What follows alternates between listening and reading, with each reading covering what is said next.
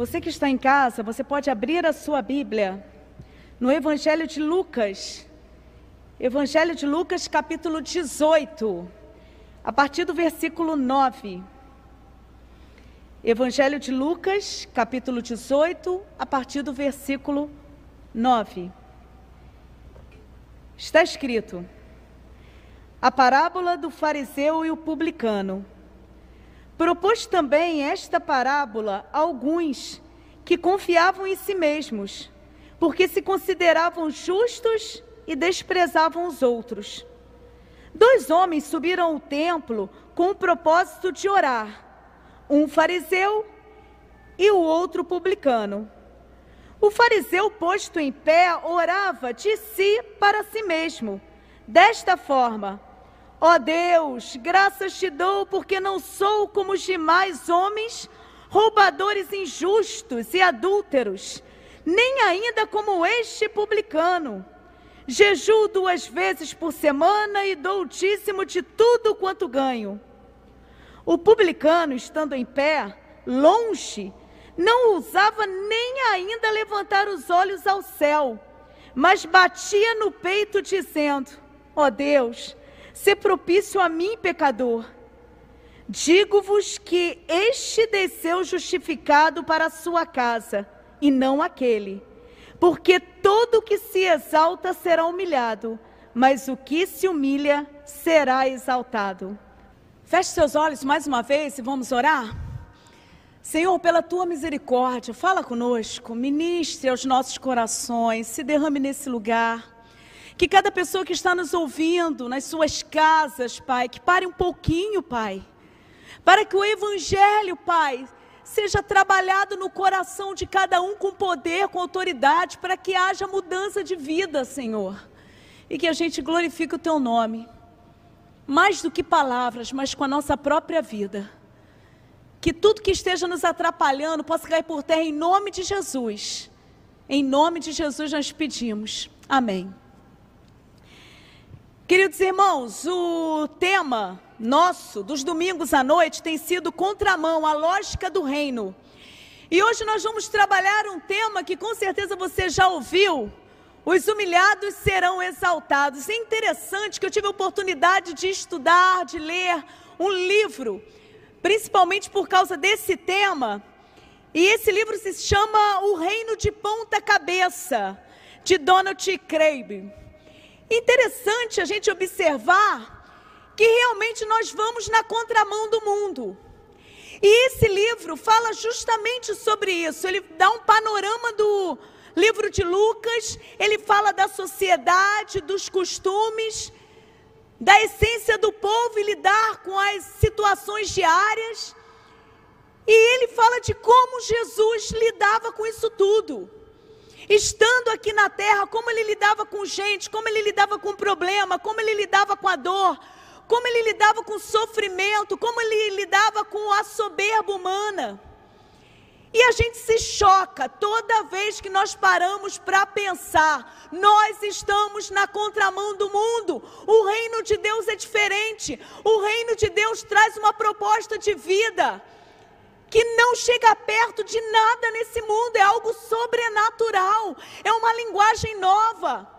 É algo que se destaca no nosso coração, que se o crente levar a sério, ele vai viver a plenitude do reino de Deus, começando aqui na terra. Mas é um desafio, é um desafio, um grande desafio. E eu trago aqui esse texto falando sobre o fariseu e publicano que nos chama atenção que na realidade só a leitura do texto a gente não precisaria nem falar mais nada. É autoexplicativo, né, reverendo? Está tudo aqui. É muito fácil a gente entender. E o Senhor Jesus propõe uma parábola, mas é como se ele falasse, né? Como os adolescentes falam: Você quer que eu desenhe? Para que você entenda o que eu estou dizendo, para que vocês entendam essa nova forma da vida. E eu gostaria de destacar nessa história, imaginar com você que está me ouvindo, vendo aí da sua casa. Tenta imaginar dois homens, dois homens subindo para o templo com o mesmo objetivo, orar. Só que a questão era o que estava dentro do coração da pessoa. E vamos ser sinceros, a gente não consegue ler o que vai no coração da pessoa. Eu não sei o que está no coração do pessoal que estava cantando aqui. Que pela misericórdia de Deus eles tenham entregado, assim, de forma bonita o louvor. Mas eu não sei, eu não posso entrar no coração de ninguém. Mas o Espírito Santo, ele conhece, ele sonda os corações. E aqui é exposto o coração dos dois, do fariseu e do publicano. E é interessante que o texto logo inicia falando o seguinte: confiavam em si mesmos, quando fala a respeito do fariseu, que se considerava justo e desprezava o outro. Você já foi desprezado por alguém? Dói, não dói? Tem gente que consegue fazer isso dentro da própria igreja. Ou seja, não entendeu nada do evangelho. E aí a gente chega com essa situação e eu vou explicar melhor quem era esse fariseu. Gente, esse fariseu era um conhecedor das escrituras sagradas. E não é nada errado se conhecer as escrituras sagradas. Só que eles se aproveitavam desse conhecimento para se sentirem melhores do que os outros. E eles ainda se aproveitavam desses conhecimentos para bater no outro. Você conhece alguém assim que usa teologia para bater? Que vai lá nas redes sociais, que vai lá no meio de comunicação para arrebentar com os outros, ao invés de ministrar a cura e o amor de Deus. Eu conheço gente assim. Não precisa falar um nome, não, que fica chato. Mas é interessante observarmos que o fariseu, ele era um nome dado a um grupo de judeus que eram devotos à Torá. Eles eram zelosos na observância das leis, das escrituras sagradas. Eles eram agarrados à tradição, eles eram conservadores e se orgulhavam de serem conservadores. Se sentiam bons. Sabe aquela gente que se tem segurança, que está agradando a Deus e fala assim: Meu Deus do céu, né? Eu vou orar para Deus, mas primeiro eu vou orar para mim mesma. E diz ainda que eles gostavam de exibir a sua condição religiosa. Além deles se sentirem os tais, eles faziam questão de deixar isso bem claro para todos que estavam perto. Ou seja, quando eles chegavam no templo, eles ficavam em lugares estratégicos para que todos pudessem ver. Eles pegavam os melhores lugares. Eles faziam aquelas orações altas, aquelas orações bonitas, que eram oratórias, e que as pessoas ficavam perplexas: olha, quanta coisa bonita. E quem era o publicano? O publicano era o contrário de tudo isso. O publicano era um cobrador de impostos. O, co o publicano era um judeu que ia lá serviço dos romanos, cobraram impostos para os próprios judeus. Ou seja, o publicano era odiado pelo próprio povo, era uma pessoa mal vista, era uma pessoa que ninguém queria ficar perto, porque era considerado um corrupto, uma pessoa suja, uma pessoa que fazia um serviço de maldade contra o próprio povo.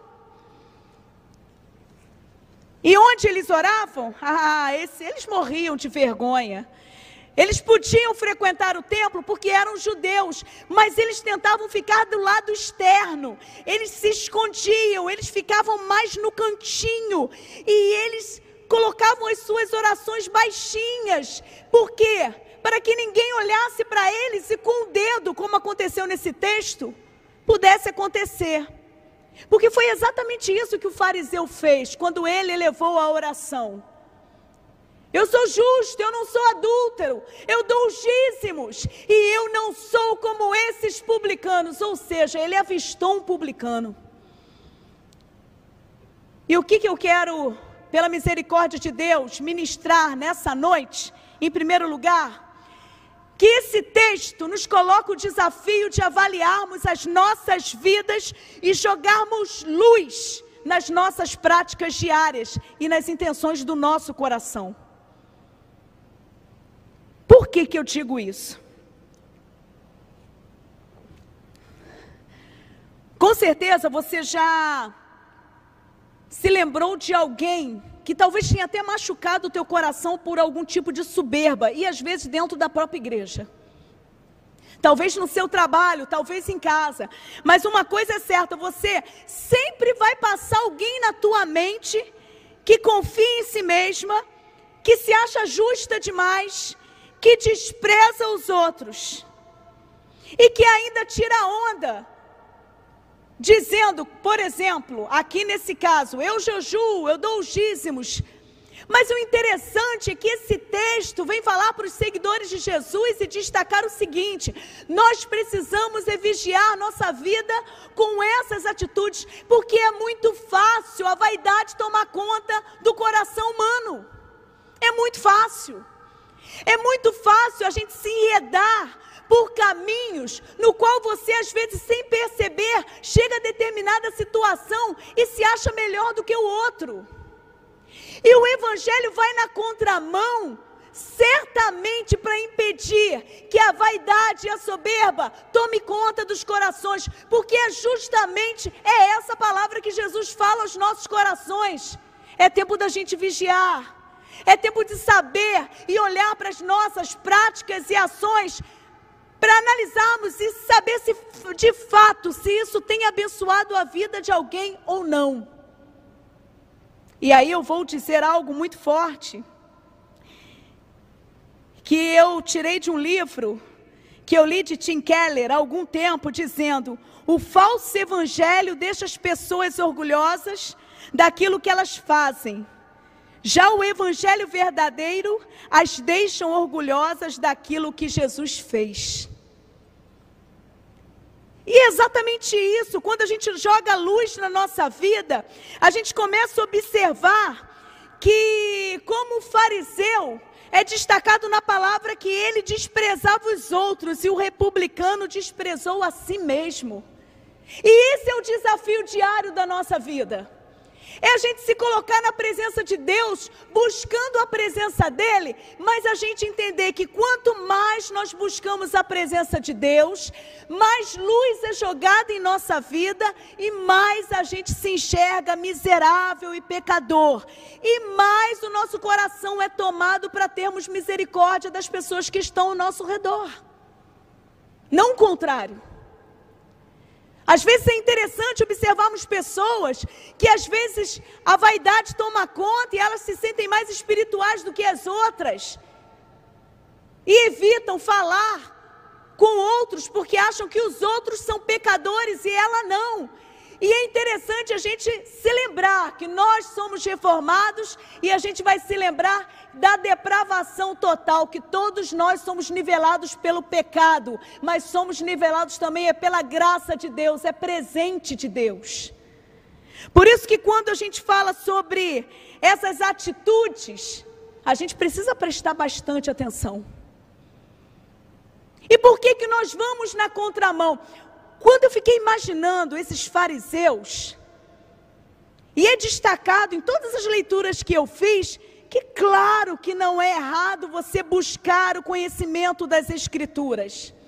Quanto mais você conhece, mais você vai entender a grandiosidade e a verdade de Deus. Mas é o interessante que, no meio dos discípulos, não tinha fariseu. Não é verdade?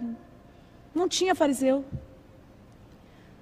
Vamos ser sinceros, seria fácil Jesus escolher um fariseu, alguém que conhecia bem as leis, alguém que se orgulhava disso. Ele poderia até escolher, mas não escolheu. Escolheu o quê? Pescador. E dentre eles tinha um publicano. É interessante a gente observar que não é mal você estudar, você estudar teologia, fazer mestrado, doutorado.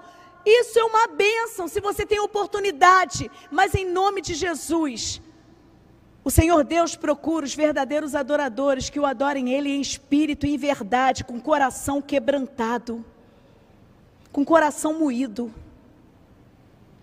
com aquele coração disposto realmente a se jogar na presença do Senhor, dizendo: Senhor, tenha misericórdia da minha vida, eu não sou digno de chegar na tua presença.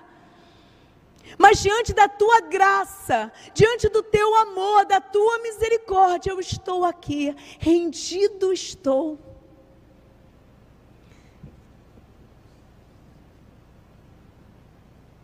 Francis Schaeffer comenta no livro Deus que Intervém o seguinte: ortodoxia bíblica sem compaixão é certamente a coisa mais feia desse mundo. É uma linguagem maravilhosa que Francis Schaeffer usa. E eu amo os livros de Francis Schaeffer e eu acho que ele fala de forma muito pessoal, mas é verdade. Coisa feia você encontrar alguém, talvez, com essa possibilidade de ser conhecedor tremendo da palavra, mas arrogante, nariz em pé, coração duro, gente que só está ali para bater. Gente que se acha melhor do que o outro. E para esses eu digo: o sangue de Jesus tem poder. E em segundo lugar e último, eu quero destacar o final do nosso texto que diz: Todo que se exalta será humilhado, mas o que se humilha será exaltado. E a gente sempre pensa nesse texto dizendo o seguinte: que quando você é muito humilhado, chegará um momento que Deus te exaltará. E às vezes passa em nossa mente que essa exaltação é uma forma de vingança para quem te humilhou. Tu também pensou tudo errado. Quem nunca imaginou isso, né? Tem até muitas músicas que falam sobre isso. Eu vou ficar no palco. Eu vou é aí que eu vou tirar uma onda, eu não fui humilhado, agora também eu vou arrebentar. É como se a pessoa dissesse, né? Agora quem humilha sou eu. Meu irmão, não é isso não. Não é isso não. Se Deus, pela misericórdia, quiser te dar destaque, Ele vai dar. Aí é com Deus, a gente não sabe, né? Mas o interessante é a gente observar que humilhação aqui é você se esvaziar de si mesmo para que a glória de Deus encha a sua vida. E como que a gente se humilha? É se quebrantando, é a gente indo para o pó, é a gente chorando, é a gente ficando quebradinho. É a gente não conseguindo nem imaginar a possibilidade de se vingar de ninguém, porque você se acha tão ruim, que você vai pensar assim: como que eu ainda vou me levantar contra a vida de alguém? Pelo contrário, pelo contrário, se alguém disser alguma coisa, eu tomei isso para mim. Se alguém disser que eu sou alguma coisa ruim, eu tenho a capacidade de falar, sou pior. É para se jogar logo no chão. Se é para quebrar, quebra logo. Mas todo quebrantamento tem que apontar a glória de uma única pessoa, a pessoa de Jesus Cristo. Por isso que o publicano fala: sem conseguir levantar o rosto, sem conseguir levantar os olhos, ele diz: Senhor, ser propício a mim, eu sou pecador. E o que, que significa ser propício a mim? Se incline a mim, Senhor, seja favorável, tenha misericórdia. A lógica do reino. E esse livro que eu li também, destaca que a gente tem que ter cuidado com a falsa humildade. A falsa humildade. Certa vez, uma pessoa que eu amo muito, uma pessoa chegou para mim brincando e eu guardei essa ilustração. Um amigo meu de muitos anos de São Paulo, um senhor, um presbítero amado, e ele disse de forma brincando, falou assim: Eu sou humilde, eu estou escrevendo um livro. E eu disse: É mesmo? Ele disse: Eu estou escrevendo um livro das dez pessoas mais humildes da face da terra. A primeira eu já encontrei que é eu mesmo. Tem gente assim, né? Que vai pregar de humildade, mas aí você vê, você fica meio desesperado, né? Meu irmão, a lógica do reino é o contrário. E enquanto eu estava escrevendo esse sermão, eu coloquei, mas foi a olhar no espelho e não ver nada que pertencesse a mim que descobri o sentido de tudo. Pude cair ao pó e descobrir que ali é o lugar de honra. O lugar de honra é quando a gente cai no pó. Você quer ver uma coisa? E eu lembrei dessa história que tem muita coisa linda nessa história, mas uma das coisas que mais assim o Espírito Santo já falou no meu coração é justa, justamente isso que eu vou compartilhar aqui nessa noite. É a história de Sadraque, Mesaque e Abidinego. Que história linda, né? Quantas vezes nós já contamos na UCP? Aqueles três amigos que foram jogados na fornalha. Nabucodonosor irado porque eles não se dobraram e eles foram jogados na fornalha. E a gente sempre prega falando do grande livramento de Deus no meio do fogo. Mas você quer ver uma coisa que eu fico impressionada?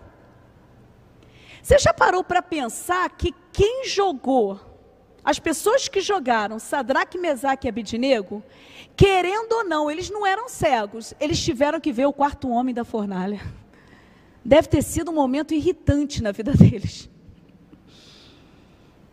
Você joga, você pensa, assim, acabou tudo. Eu acho que o maior problema deles não foi nem a questão de vê-los intactos. Não estavam queimados. Mas eu acho que mais, o que mais deve ter impressionado é que tem alguém ali. Tem alguém com eles, eles não estão sozinhos. E assim é o evangelho quando a gente se humilha.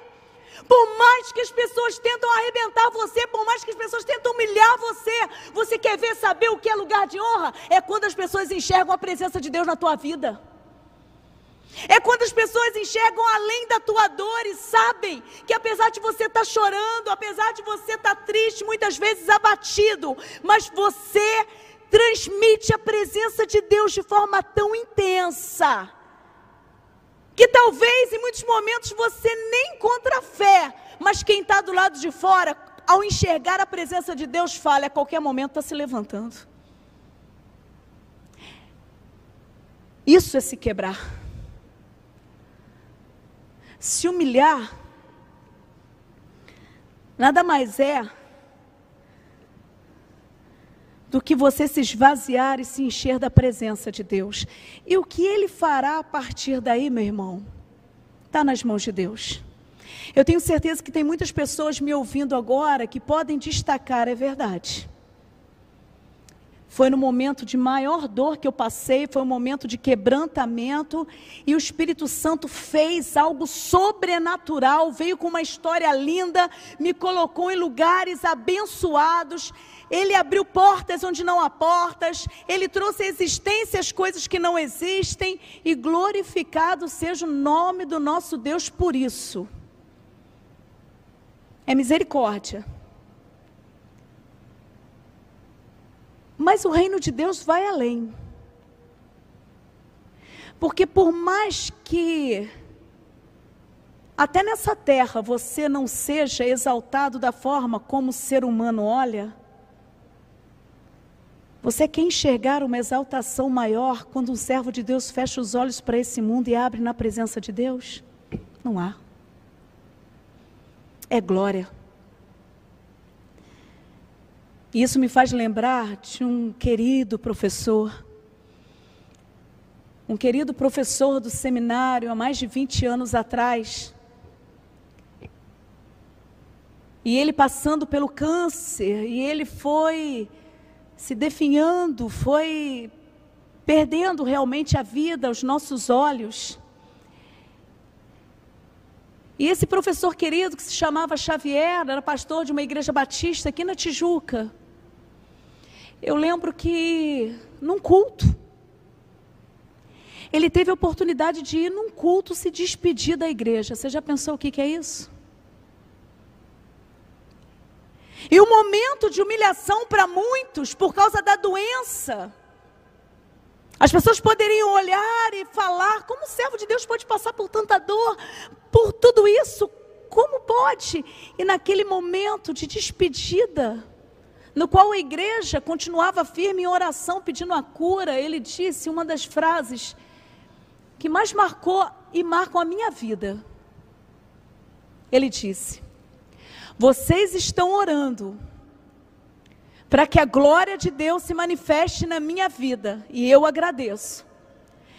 Mas fiquem sabendo de uma coisa: se a glória de Deus não se manifestar na minha vida aqui na terra, é eu que verei a glória de Deus. E ele partiu. E com certeza ele está contemplando a glória de Deus. Por isso, que os humilhados serão exaltados. A lógica do reino, o dar a outra face é triunfar, perder é ter. Onde o último vai ser o primeiro. Quando sou fraco, aí é que sou forte. É dando que se recebe e você vai completar. É morrendo que se vive para a vida eterna. Na contramão. E que essa noite, meu irmão, você abrace essa mensagem do Evangelho que possa ter chegado no teu coração. E se você está quebradinho, não por causa do sofrimento, que sofrimento, meu irmão, vai bater a porta toda hora. Você querendo ou não, a Bíblia fala: no mundo tereis aflições. Mas é quando o sofrimento desperta no nosso coração o desejo de se quebrantar na presença do Senhor. Porque vamos ser sinceros, tem gente que nem doença quebra. Tem gente que às vezes passa pela doença e continua soberbo. Eu estou dizendo aquele tipo de sofrimento, e talvez você nem passe pelo sofrimento, mas você entende com clareza que evangelho que evangelho leva a gente no pó, faz a gente se enxergar e dizer: Senhor, ser propício a mim. Eu sou pecador. Feche os teus olhos que eu quero orar com você. Senhor Deus Pai, nessa noite, a nossa oração é essa, Senhor. Ser propício às nossas vidas, tenha misericórdia, o sangue de Jesus tem poder. Senhor, pela tua misericórdia nós queremos aparecer é com o Senhor Jesus. Não com as coisas do inferno, não com o diabo. A gente quer se parecer com o Senhor Deus. Por isso, meu Senhor, tenha misericórdia, Senhor. Obrigada, Senhor, porque nós pregamos aqui o Evangelho, que é o Evangelho da graça, o Evangelho da cura, o Evangelho da justificação, mas a justificação na pessoa única, exclusiva do Senhor Jesus, porque de nós nada pode sair para nos justificarmos. É graça, é misericórdia, é amor é compaixão que partiu do teu próprio coração, porque nem isso a gente consegue, nem isso. Ó oh Deus, se alguém nos ouvindo nessa noite que está quebrado, que está se sentindo humilhado, que está se sentindo no chão, ó oh Deus, tenha misericórdia. Cure cada coração, cure cada alma, levante cada rosto, mude as histórias. Mas antes de mudar a história, Senhor, mude o nosso coração. Que a gente saiba que cada vitória que a gente se deparar nessa vida é misericórdia. Que a gente saiba que cada situação abençoada que o Senhor nos colocar em lugares estratégicos é para sermos usados para glorificar o teu santo nome. Tira o olhar altivo, Senhor. Tira a forma, Senhor, das pessoas às vezes olharem uns para os outros para humilhar. E às vezes são coisas tão simples, Pai. Talvez seja naquele prédio que quando a gente olha, o elevador está lá, elevador social e de serviço. E pessoas têm que entrar no elevador de serviço como se fossem consideradas piores.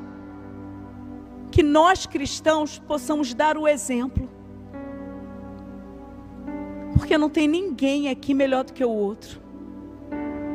Todos nós somos miseráveis pecadores e algumas pessoas podem falar: mas que evangelho louco é esse? Nós não somos miseráveis pecadores, nós somos filhos do Rei. Pela misericórdia, nós somos filhos do Rei. E é por isso que nós dizemos que a gente é tão sujo, a gente é tão quebrado, a gente é tão nada que esse Rei grandioso resolveu fazer morada em nossa vida. E o que a gente tem de precioso é o Senhor. Nos use para louvor da tua glória. Em nome de Jesus, amém.